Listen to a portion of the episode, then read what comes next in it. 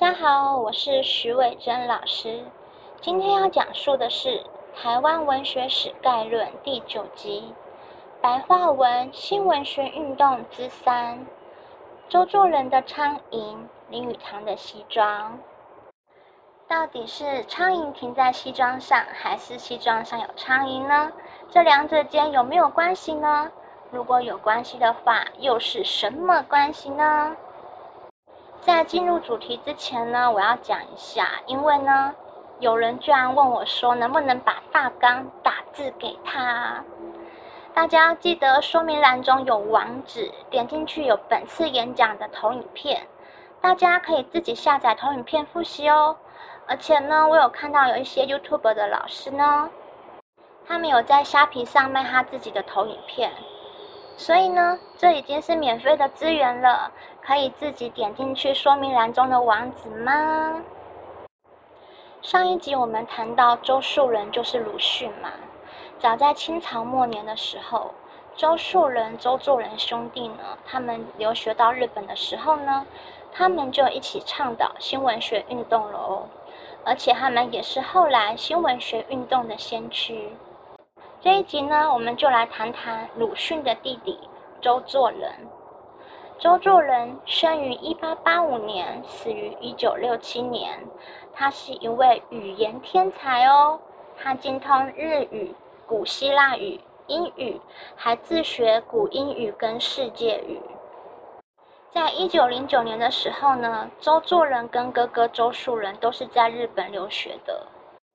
他们两个人在那个时候呢，一起翻译出版了《域外小说集》这本小说。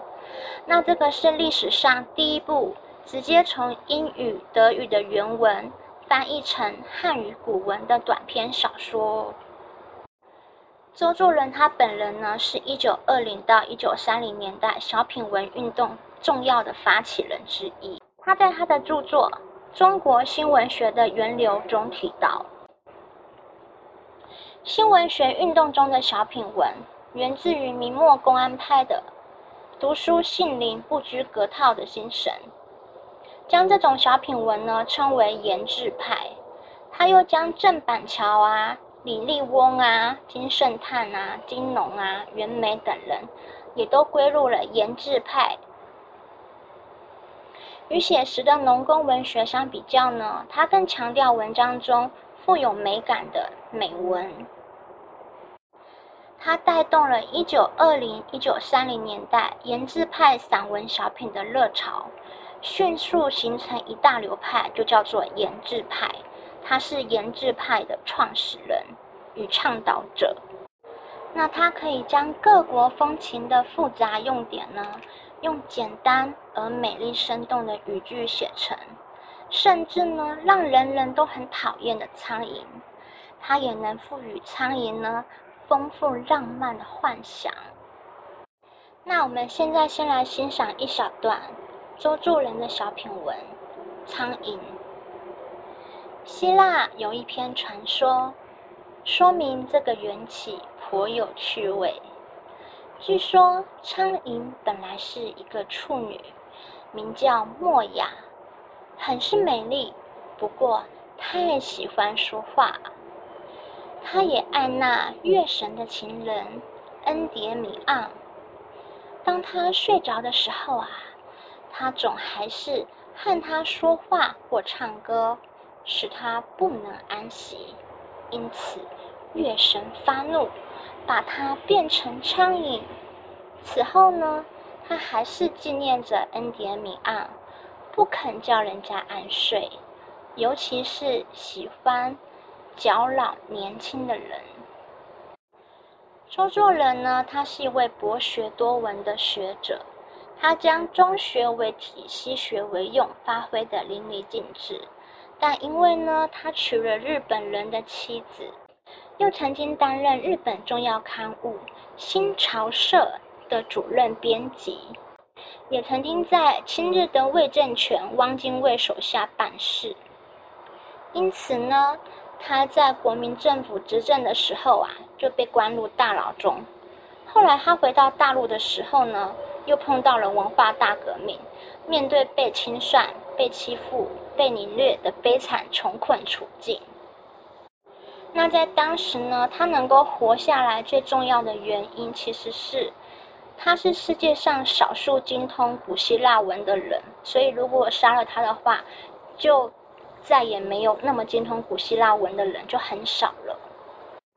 那他也因为曾经这样子亲日的这些经历，在活着的时候啊，就已经没有人要理他喽，因为恐怕理他的人也会被说成是亲日。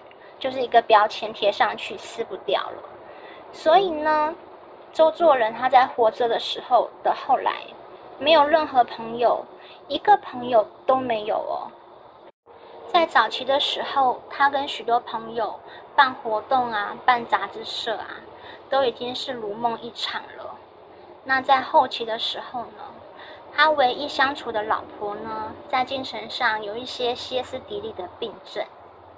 常常会为了很小的事情对他怒吼，那因为他怕他老婆的病会更严重，所以他也不愿意去吵回来，就只能把一些委屈啊写在他自己私人的日记里面。在周作人死掉的时候，没有任何人为他哀悼，一个学贯中西的天才语言学家，就那样一个人安安静静的死了。但是他的哥哥鲁迅死的时候呢，参加葬礼的人啊，都是文坛与政治上的名人。光是大街上呢，就有十多万人的普通百姓，小巷中还有许多挤破头也想参加鲁迅葬礼的人们。在当时啊，无论是棺木走到哪里哦，街上的人们都会慢慢的跟在灵柩后面，慢慢的移动着。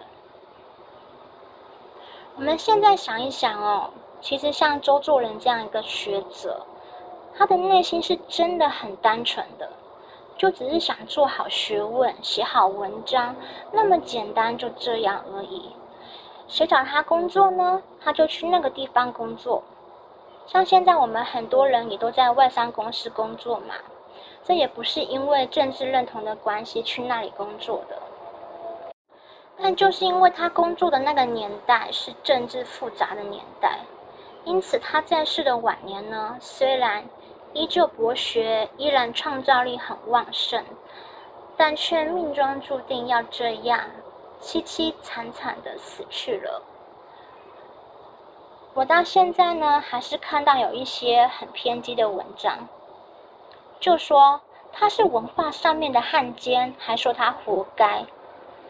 现在现代啊，都已经是跨文化、跨语言的时代了，还会有人写这样的文章，发明“文化汉奸”这样的词语，攻击心思这么单纯的学者，攻击这么有才华的作家。因此呢，我想借由这样的机会呢，就简单为他说几句话好了。单纯的学者在哪里工作，并没有错。一切都是政治的错。那下一个，我们来看一下比较开心一点的林语堂先生，他是生于一八九五年，死于一九七六年。我们台湾人所熟知的幽默大师林语堂呢，他在新文学运动中扮演的也是不可磨灭的角色哦。一九二四年的时候啊，林语堂呢，他就与鲁迅。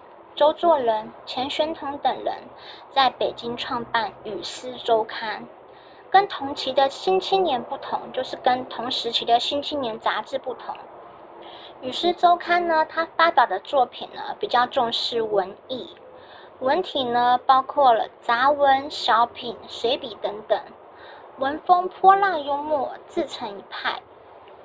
林语堂呢，他也是一九二零到三零年代小品文运动重要发起人之一哦。他早期创办《人间世》《宇宙风》《论语》等等的杂志，目的是想要透过推广散文小品，将一些西方的见闻呢介绍给中国的读者。他的好友周作人呢，将小品文运动连接到明代小品文的脉络发展之下，为小品文带来了一股风潮。他将幽默定位成小品文内在的一种语言格调，还有特殊用心。那我们现在来欣赏一小段他的散文小品《西装的不合人性》。这件可恶的服饰，使人在夏天不能适当的透气，在冬天不能适当的御寒，并一年到头使人不能做适当的思想。至于桎梏人的全身，而仅仅留出一个头部的自由，实令人不解。可以看出呢，他所陈述的语句啊，既具备合情合理的条件。却又让人忍俊不禁。幽默的人呢，他必须要很有学问，才能够将一件很简单的事情形容的恰到好处。林语堂呢，他有扎实的中国古典文学的功底，又有很高的英文造诣，还致力于现代白话文的研究推广。他曾经两度被提名诺贝尔文学奖。他一生呢都在致力于当文化引荐者，把西方文化介绍到中国，把中国文化介绍到西方。他的英文作品呢有中国名人传系列，像是武则天传、苏东坡传等等。他的中国经典思想系列呢包含孔子的智慧、浮生六记等等。《浮生六记》呢，是中国清代文人沈复的自传式散文。他的第一卷描述沈复与妻子陈云的故事，第二卷主要是写瓶花啊、盆栽这些东西。那中华民国国立编译馆所编写的，就是国民中学国文科教科书的选文，而实际去呢，就是出自于第二卷这边。那其中有一句话呢。忽有庞然大物，拔山倒树而来，盖一癞蛤蟆也。是童年时候的我，永远都忘不掉的。第一次有人将癞蛤蟆形容成庞然大物，相信啊，这也是很多人心中难忘的回忆。尤其是后面，捉蛤蟆编数时，驱之别院，不知道被多少人恶搞多少回了。那《浮生六记》的卷三呢，写的还是沈复妻子陈云的事情；卷四是游记，卷五跟卷六已经遗失了。那卷五跟卷六的标题是《中山记历养生记道》。在一九三六年的时候啊，林语堂将《浮生六记》的四卷都译成了英文。后来呢，又在汉英对照本的序中写到说：“云。”我想，是中国文学上一个最可爱的女人。那中国人的生活系列呢，包含了《京华烟云》。《京华烟云》呢是用英文写中国人的故事，还曾被翻拍过电视剧哦。还有呢，《吴国与无名生活的智慧》这两本书呢，在美国一出版就登上了《纽约时报》畅销书的排行榜。而且在很长的时间呢，它的销售量居高不下，所以呢，林语堂他就成为华人作家的作品畅销于美国的先例。那林语堂先生呢，他最后的十年是在台湾度过的，在阳明山上的林语堂故居，在二零一八年的时候呢，被台北市政府的文化局公告为市定纪念建筑。